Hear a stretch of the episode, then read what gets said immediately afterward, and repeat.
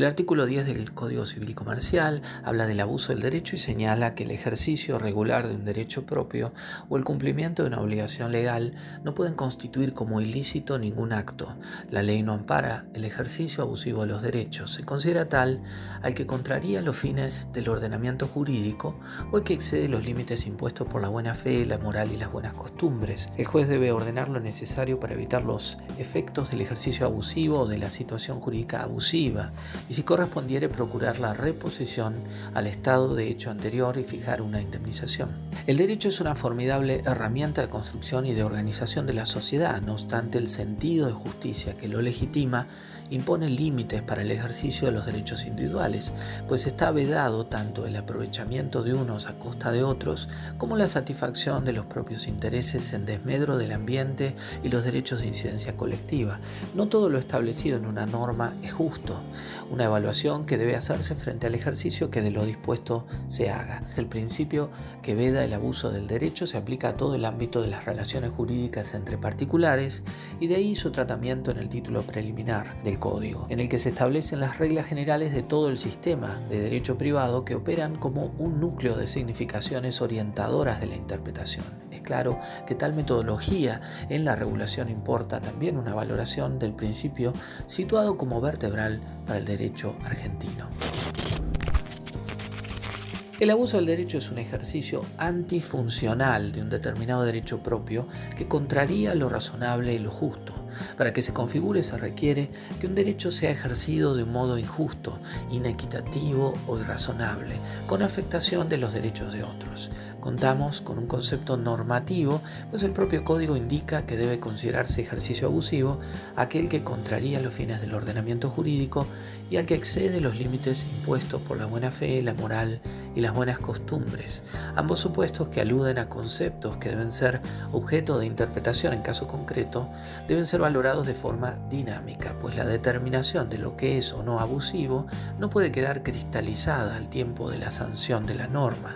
En el caso de los contratos celebrados por adhesión a cláusulas generales predispuestas o de contratos de consumo, las cláusulas abusivas se tienen por no escritas pues su imposición al adherente o al consumidor constituye un ejercicio abusivo de las prerrogativas del predisponente o del proveedor de servicios. El ejercicio ajustado a los fines por los que el derecho fue reconocido y a los límites determinados por la buena fe, la moral y las buenas costumbres se considera ejercicio regular del derecho.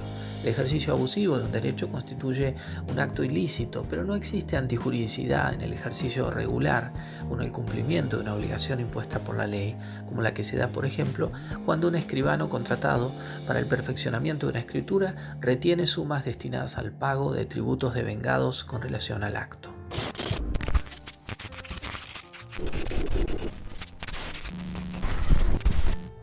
A diferencia de lo que ocurría con la regulación contenida en el artículo 1071 del antiguo Código Civil, la nueva norma no hace referencia a los fines tenidos en cuenta al reconocerse el derecho, sino a los fines del ordenamiento. Se posibilita así una interpretación evolutiva, no cristalizada respecto del tiempo, de la generación del enunciado normativo, legal o convencional, una mirada que comprende también los fines sociales del ordenamiento y la función ambiental de los derechos subjetivos y que guarda coherencia con los criterios de interpretación establecidos en el artículo segundo.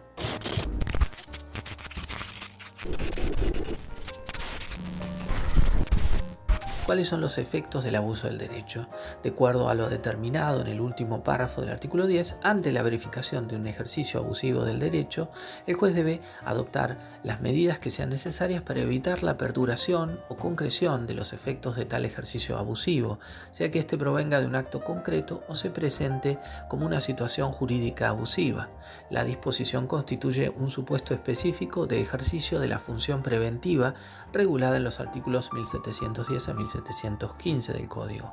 Si correspondiere, por ser ello aún posible y razonable, procurar la reposición de las cosas y circunstancias al estado de hecho anterior al ejercicio abusivo, y también si correspondiere, porque deben reunirse los factores exigidos para el ejercicio de una función resarcitoria, fijar una indemnización. La víctima del ejercicio abusivo de un derecho no está obligada a probar una determinada intención en el sujeto activo de la conducta que la afecta, le basta con demostrar la inequidad de los efectos de ella.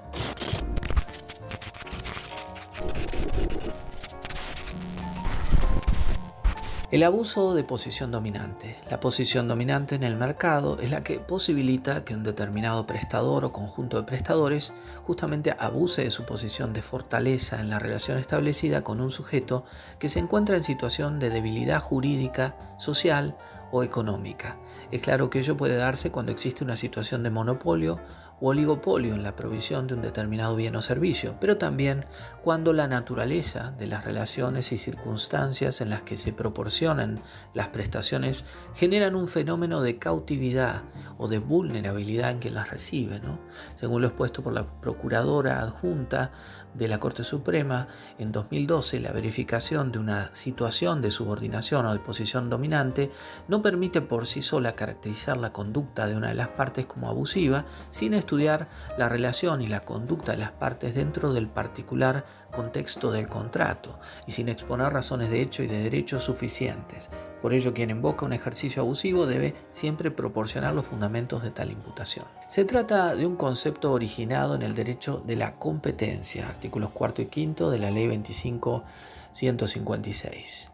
La incorporación de este concepto jurídico al código permite considerar que se ha operado una ampliación de supuestos con relación a lo previsto en la norma de regulación del mercado que hasta ahora la contenía. Ello permite sostener que no es requisito del abuso de posición dominante en el mercado el que ella provenga del ejercicio injusto realizado por una gran empresa o sistema prestacional, sino que también puede darse en relaciones de menor despliegue en el mercado, pero de gran incidencia particular, como las establecidas entre locador y en un mercado donde existe escasez de vivienda. Como se señaló en el comentario del artículo anterior, no cabe requerir que la víctima del ejercicio abusivo de un derecho pruebe la existencia de dolo de parte del sujeto activo de la conducta que le afecta. Le basta comprobar la inequidad de los efectos de ella, algo que es de especial importancia cuando el ejercicio abusivo se genera por la estructuración de vínculos contractuales conexos en situaciones jurídicas abusivas. La previsión normativa se aplica tanto en caso de verificarse un supuesto de abuso de derechos subjetivos como en el caso de situaciones jurídicas abusivas. En tales supuestos, los jueces se encuentran habilitados para adoptar las medidas a las que se hizo referencia al comentar el artículo 10 en el marco del despliegue de las tutelas preventivas o resarcitorias.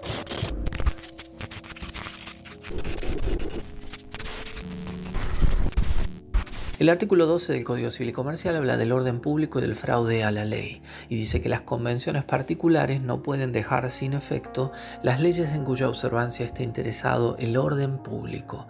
El acto respecto del cual se invoque el amparo de un texto legal que persiga un resultado sustancialmente análogo al prohibido por una norma imperativa se considera otorgado en fraude a la ley. En ese caso el acto debe someterse a la norma imperativa que se trata de eludir. El artículo 12 contiene entonces dos conceptos vinculados. En el primer párrafo determina los límites de la autonomía individual, identificados con el concepto de orden público. En el segundo determina la noción de acto otorgado en fraude a la ley y sus efectos.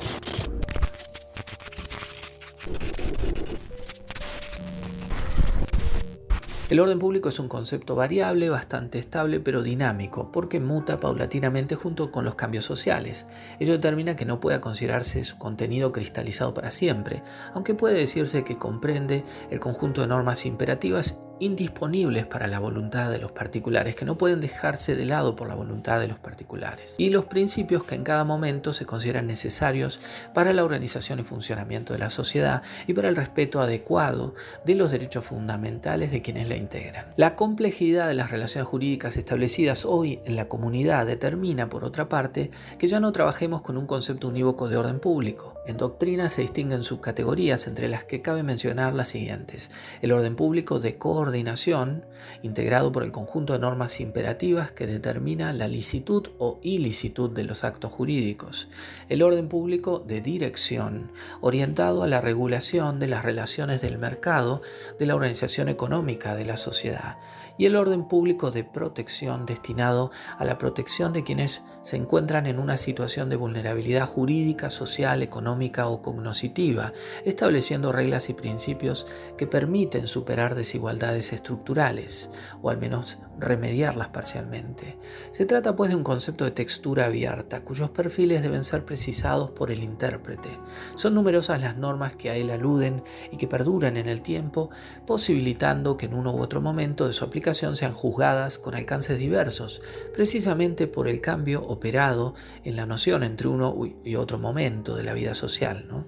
Existe, empero, un conjunto de normas que, como las relativas a la capacidad, hacen a la estructura medular del sistema jurídico y se consideran comprendidas en la unidad sellada del ordenamiento, aquella que solo puede ser modificada o cambiada por la voluntad del Congreso. Los supuestos comprendidos en el concepto se encuentran en gradual expansión, entre otros factores por la incidencia que en la limitación de la iniciativa privada tienen los límites impuestos por la protección al medio ambiente. A partir de lo dispuesto en el artículo 19 de la Constitución Nacional y disposiciones concordantes del bloque de constitucionalidad federal, las personas gozan en nuestro país de libertad para decidir si arriban o no acuerdos y para determinar su contenido.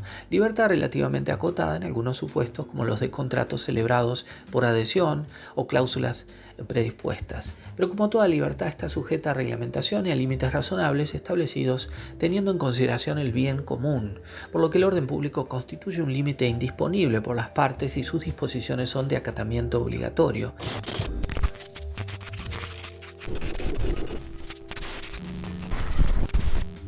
Es claro que la regla contenida en este artículo no se aplica solo a los contratos, sino que se extiende a toda forma de acuerdo entre partes, como pueden ser la celebración de un matrimonio o la regulación de una relación convivencial. Las normas de orden público deben ser aplicadas por los jueces, aun cuando ello no sea requerido por las partes.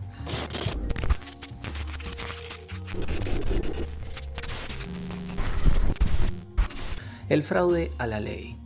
La estipulación contempla la existencia de un determinado acto realizado bajo la cobertura de una norma, pero destinado a soslayar o burlar una prohibición establecida por otra de carácter imperativo, es decir, de orden público. La determinación de contenidos imperativos permite la estructuración de un sistema jurídico que cumpla con distintas funciones que hacen al especial interés del Estado como forma de organización jurídica de la sociedad. Sin embargo, a menudo esas reglas obstaculizan legítimamente los objetivos ilegítimos perseguidos por los particulares, quienes se valen de negocios jurídicos aisladamente válidos, indirectos, ocultos o simulados, para burlarlas en forma antijurídica, aunque no siempre ostensible. El fraude a la ley se caracteriza por la realización de actos aisladamente válidos, pero nulos en tanto tienen como finalidad la de eludir una prohibición de orden público. Es la causa la que priva de eficacia jurídica al acto fraudulento.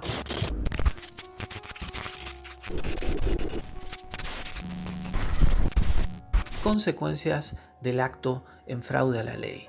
El acto en fraude a la ley es ineficaz, pues se ve privado de los efectos pretendidos por las partes en razón de su intención de violar una ley imperativa que debe ser aplicada desplazando al acto fraudulento. Dicha aplicación directa de la norma eludida constituye el efecto principal de la determinación de existencia del fraude a la ley. De este modo, si alguno de los sujetos mencionados en el artículo 1002 del Código Civil y Comercial se valiera una persona interpuesta para celebrar un acto que le está vedado por la norma, la operación jurídica se vería privada de eficacia por aplicación directa de la norma de orden público soslayada. Se trata de una determinación que cuando es manifiesta puede ser directamente efectuada por el juez, al que le corresponda legítimamente intervenir sin necesidad de petición de parte o planteada por el Ministerio Público o cualquier interesado en los términos del 387 del Código Civil Comercial.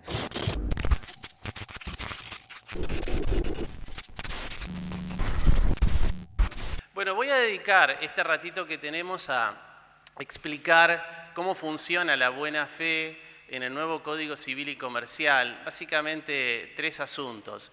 ¿Cuál es la manera de pensar del nuevo código y en ese contexto cómo funciona el principio de buena fe? cómo se ha diseñado la buena fe dentro del nuevo código y finalmente cómo funciona o podría funcionar en el campo de los tribunales. Siempre digo últimamente que el código tiene líneas de diseño arquitecturales que lo trazan este, transversalmente, lo atraviesan. Una de ellas es la internacionalización, el respeto de las convenciones internacionales que la Argentina ha suscrito. Eh, una mirada hacia lo global también está absolutamente presente, hacia el derecho global. eh, la preocupación por incorporar la visión de los derechos humanos, que llamamos humanización, la ambientalización, o sea, incorporar el paradigma ambiental en el nuevo, en el nuevo código, y constitucionalizar el derecho privado. Uno podría decir que ahí, grosso modo, están las grandes líneas de, pensamiento del, del nuevo Código Civil y Comercial. Sin dudas, uno de los afanes también ha sido introducir la cuestión social dentro del nuevo Código Civil y Comercial. Es un gran desafío porque implica dar cuenta del debate quizás más fuerte durante todo el siglo XX del derecho privado. Cómo hacer girar un modelo de derecho privado decimonónico fuertemente anclado en una filosofía política liberal hacia un modelo mucho más preocupado por lo social, mucho más solidarista. En Argentina, el ingreso de la cuestión social al campo del derecho eh, privado no ha sido nunca este, ortodoxo, ¿no? siempre ha sido este, bastante, bastante heterodoxo.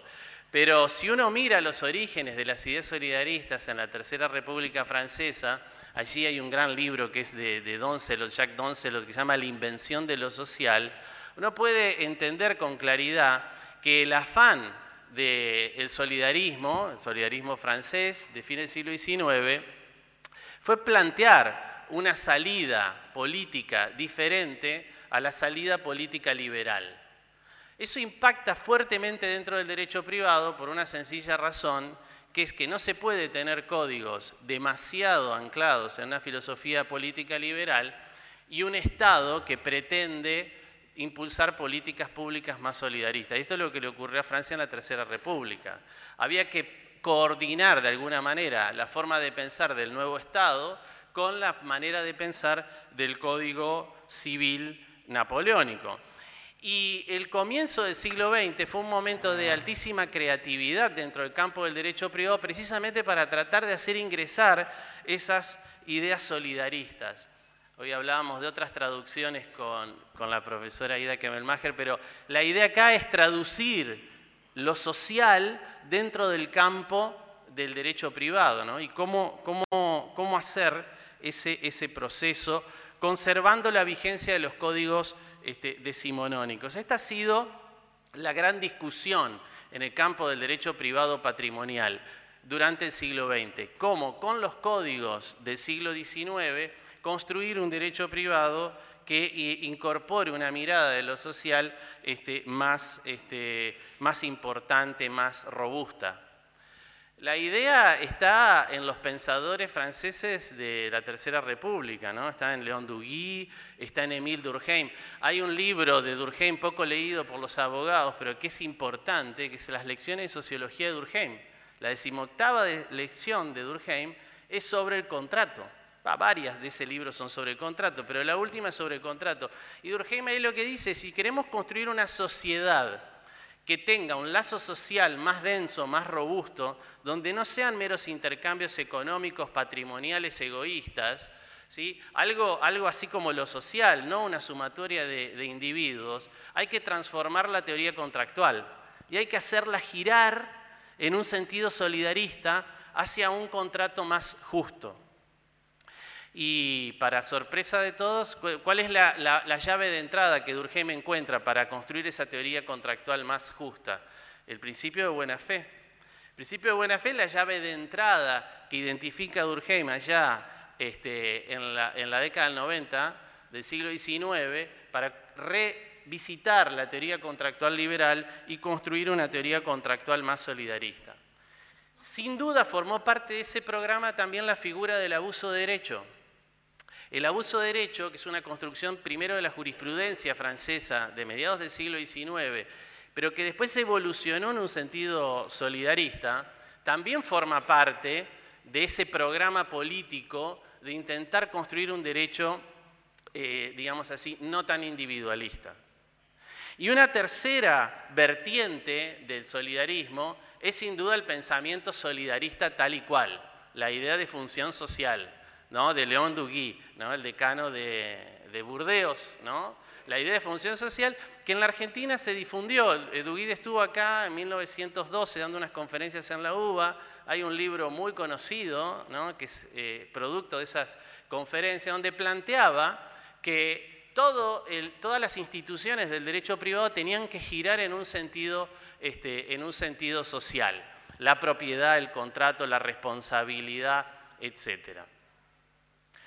En paralelo, durante el siglo XX, además de este ascenso del solidarismo, a través de la buena fe, el abuso de derecho, las ideas de la función social de la propiedad, en paralelo, también en el siglo XX vio ¿no? este, pasar una reforma muy importante en el campo del derecho privado, que es el ascenso del orden público.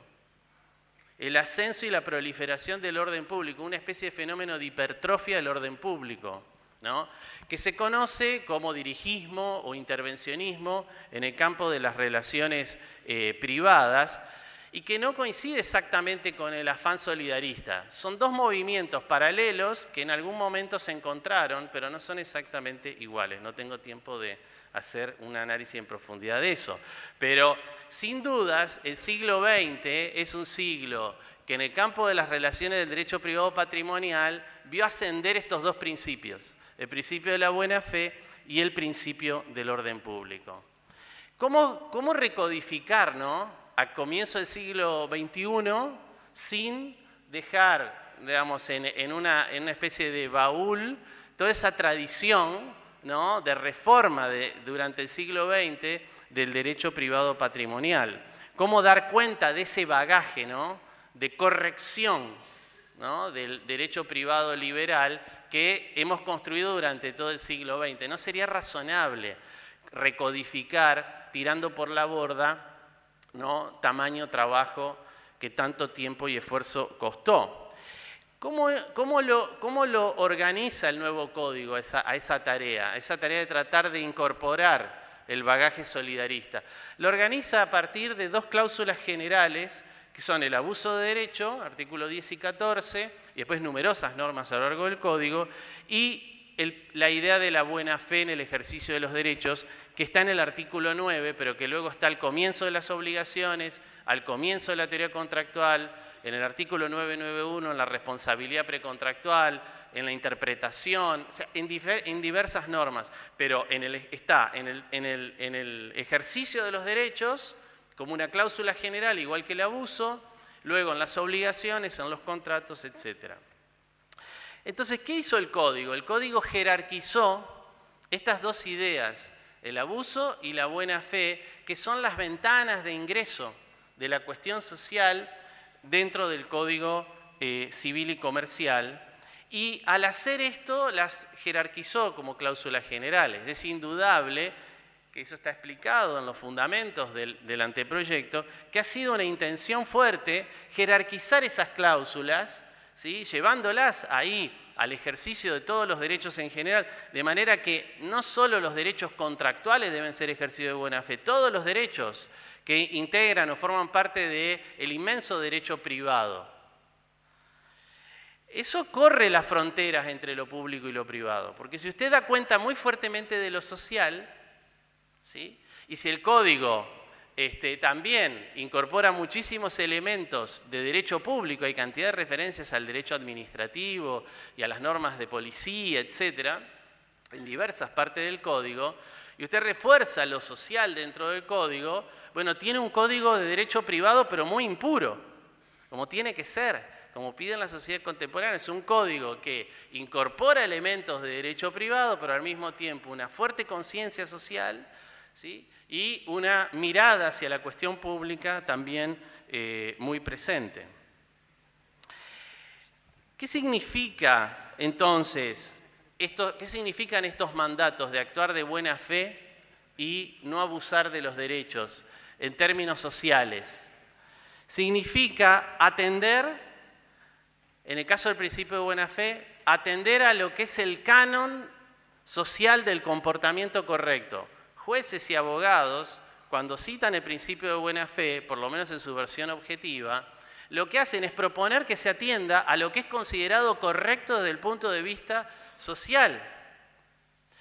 Y cuando decimos que no hay que ejercer abusivamente los derechos, también estamos diciendo que el ejercicio individual, que nos hace bien individualmente, se tiene que coordinar con el ejercicio que hace bien desde el punto de vista social y que es virtuoso socialmente. Quien ejerce la libertad contractual o quien ejerce el derecho propietario lo tiene que hacer en beneficio propio, pero también coordinando ese ejercicio individual en beneficio individual con los beneficios sociales. Entonces, lo que, es valioso individualmente no puede ser este, disvalioso socialmente. En conclusión, la buena fe forma parte del programa, de la agenda de reconstrucción de lo social al interior del derecho privado. Y es una idea muy fuerte cuando fuera del, derecho privado, del sector de las relaciones privadas, se está discutiendo cómo reconstruir lo social. En el campo del Estado hay una discusión mundial hoy sobre cómo hacer lo social desde el Estado, luego de que los estados de bienestar digamos, han perdido el lugar que ocuparon durante el siglo XX. Entonces, el desafío es muy importante porque lo que estamos planteando es incorporar ideas sociales dentro del campo del derecho privado cuando están siendo fuertemente cuestionadas y discutidas hacia afuera del derecho privado. Consecuentemente con esta idea, ¿cómo piensa la buena fe? ¿Cómo piensa el código al principio de buena fe? El principio de buena fe, como todos los principios, tiene distintas funciones. Tiene una función interpretativa, el código la pone al lado de la interpretación este, conforme la voluntad de las partes en el artículo 1061, o sea, la pone al mismo nivel, eso es tremendamente importante y es este, un, símbolo de lo que se está queriendo este, decir, es el artículo 1061 del nuevo Código Civil. Tienen una función que el, el maestro Jorge Moseta ha explicado maravillosamente, que es la función jurigenética, en su libro sobre justicia contractual y en otros textos, la función de producir este, obligaciones y de producir deberes, la función correctiva, ¿no? la función correctiva, que italianos llaman la interpretación corrective, pero tiene también otras variantes, ¿no? por ejemplo el control de cláusulas abusivas, etc. Y una función argumentativa. Quizás de estas funciones, las que, la que más ha desarrollado el nuevo Código Civil y Comercial en la función jurigenética. Es decir, la capacidad que tiene el principio de buena fe de generar obligaciones y de generar deberes de conducta. Como todos sabemos, la buena fe siempre ha sido usada para establecer deberes secundarios de conducta, es decir, deberes que hacen al cumplimiento, a cómo tienen que ser cumplidas las obligaciones y las prestaciones contractuales. Ese fue un primer ensanchamiento de la idea de contenido contractual que impulsó el principio de buena fe. Eh, lo que hace el nuevo código es recoger una idea más evolucionada de la de los deberes secundarios de conducta, que es la idea de obligaciones periféricas. Si usted mira cada contrato, va a ver que en los contratos existen obligaciones nucleares pero el código da entrada a cantidad de obligaciones que son periféricas, que no son las nucleares. En los códigos del siglo XIX solo estaban descritas las nucleares y nunca las periféricas. El nuevo código tiene las nucleares y tiene las obligaciones periféricas. Dentro de las periféricas hay dos tipos. Las obligaciones que son periféricas, anexas, que son obligaciones que hacen al buen cumplimiento de las obligaciones nucleares. Por ejemplo, en una compraventa informar va anexa a la, entrega de la cosa, y obligaciones que son periféricas y colaterales, es decir, que son autónomas de las obligaciones nucleares, de las prestaciones principales, pero hacen a que el acreedor pueda satisfacer su interés y que el contrato alcance el fin. Si usted entra en un contrato donde se hace una prestación médica sobre el cuerpo y la persona sale fallecida, ahí hay un, ahí hay un problema, ¿me entiende? Necesita para poder tener éxito ese contrato, que se cumplan las prestaciones principales y que la persona quede protegida. Si usted ingresa a un supermercado a comprar algo y sufre un accidente, tiene el mismo asunto, tiene el mismo problema. Necesita tener indemnidad, necesita tener seguridad, necesita tener protección. En los contratos entre empresas, necesita que la lealtad se prolongue más allá del fin del contrato, de la finalización de las prestaciones principales. Entonces el código recoge gran cantidad de estas obligaciones. Yo voy a mostrar algunas nomás rápidamente. En la compraventa hay una obligación, en la compraventa de cosa futura hay un deber del vendedor de realizar todos los esfuerzos para que la cosa llegue a existir. Ese es el artículo 1131. Ahora usted lo tiene tipificado. Antes lo derivaba del principio general de buena fe, ahora lo tiene tipificado. O la obligación del vendedor, 1137, de cooperar para la transferencia dominial. Tiene que hacer todo para que efectivamente se logre la transferencia dominial. En los contratos de servicios, la obligación del comitente de colaborar, es el artículo 1257, inciso B. O la obligación de recibir la cosa en la, antigua locación de obra, en el contrato de obra, 1257, inciso C o la obligación del contratista de informar, ¿eh? en el artículo 1256, inciso B.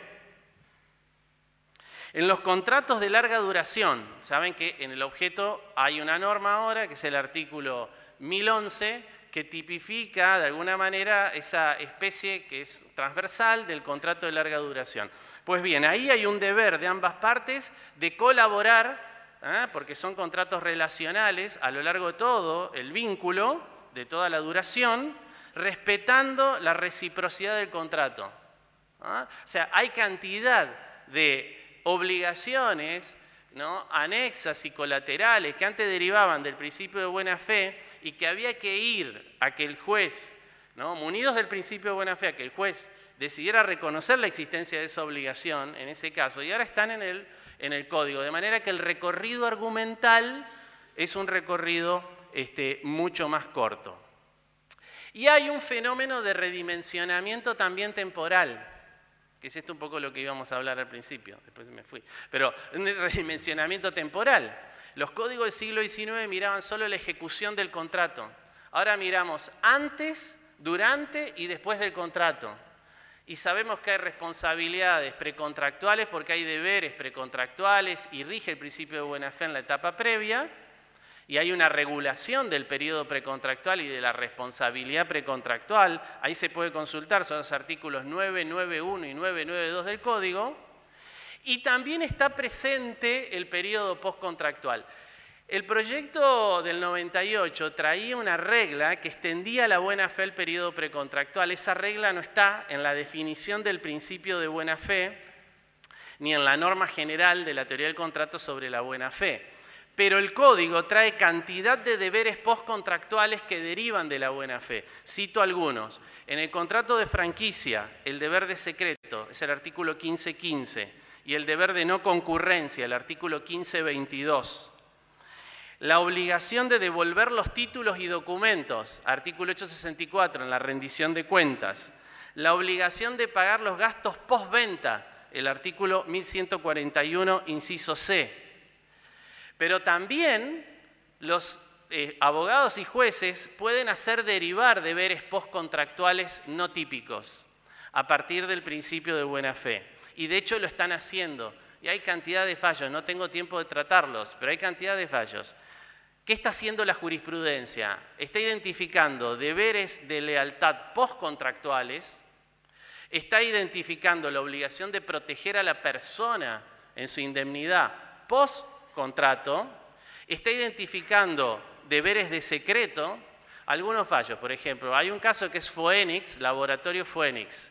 Ahí el tribunal dijo, hay un deber de efectuar el recall de manera diligente de un medicamento que ingresa al mercado y está produciendo un daño. Es una especie de deber ¿no? posterior a los contratos. El deber de conservar las muestras, en el caso conocido como caso, el caso de McDonald's, de las patitas de, de pollo de McDonald's, es un deber posterior al contrato de mantener las muestras para saber si estaban en buen estado los productos que se vendieron en su momento. El deber de resguardar la dignidad de la persona. La señora que cuando pasa después en la línea de cajas, después de comprar en el supermercado, suena la alarma y sufre ahí todo un conflicto y un maltrato. El tribunal dice, bueno, hay que respetar la dignidad aún después de que ha, comprado ya este, los productos. Nada, lo que estoy diciendo es que el código ha tipificado una cantidad de deberes que antes derivábamos del principio de buena fe y de obligaciones que antes derivábamos del principio de buena fe y ahora las tenemos en el código establecidas. Y tenemos también la posibilidad de que los abogados y jueces propongan derivaciones del principio de buena fe en el periodo precontractual y en el periodo postcontractual. Es decir, el código lo mejor que ha hecho es aumentar las posibilidades que tenemos. Eso es importante, eso es para los profesores, para los abogados y para los jueces, para todo el mundo. aumenta la capacidad de dar respuestas posibles. Y eso es muy interesante. Ahí está la apertura del código y es lo que hay que explorar en los años que siguen.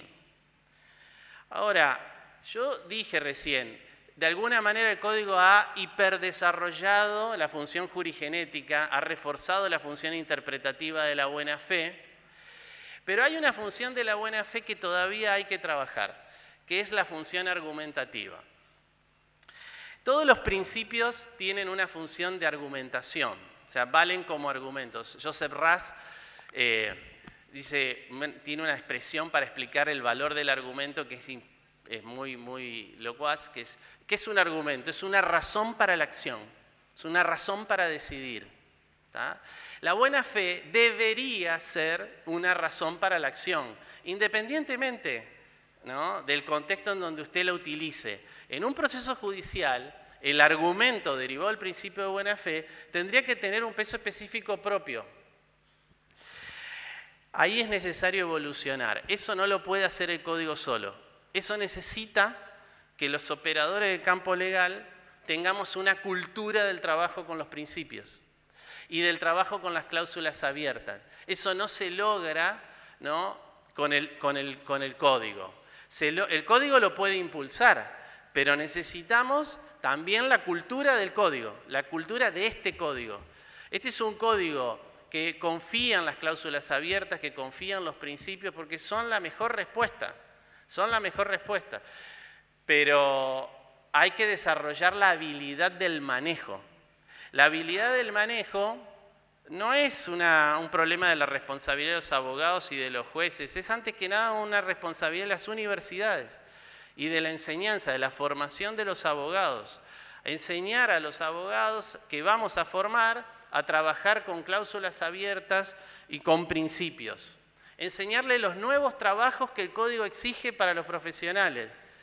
Este código no es un código solamente de la subsunción normativa, es un código que, porque no es solo un código de reglas, es un código que además de la aplicación de las reglas y la subsunción normativa, que está muy bien cuando el caso es un caso fácil, plantea otros trabajos, el diálogo de las fuentes, ¿no? la aclimatación de los trasplantes jurídicos, cómo trabajar con instituciones que el código incorpora y que no están tan ancladas en la tradición cultural argentina, cómo hacer el control de constitucionalidad y, de convencionalidad en todos los casos de manera difusa, cómo eh, eh, efectuar los juicios de ponderación, y cómo cerrar las cláusulas abiertas. Gran parte de la discusión, de las discusiones que tenemos hoy, son sobre, en realidad, estos temas de fondo, cómo hacer estos trabajos.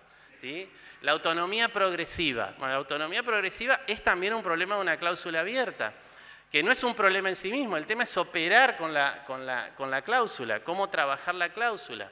La buena fe es una cláusula abierta, hay que aprender a cerrarla, hay que acostumbrarse a cerrarla hay una experiencia previa, no, empezamos a trabajar ayer con, el principio de buena fe.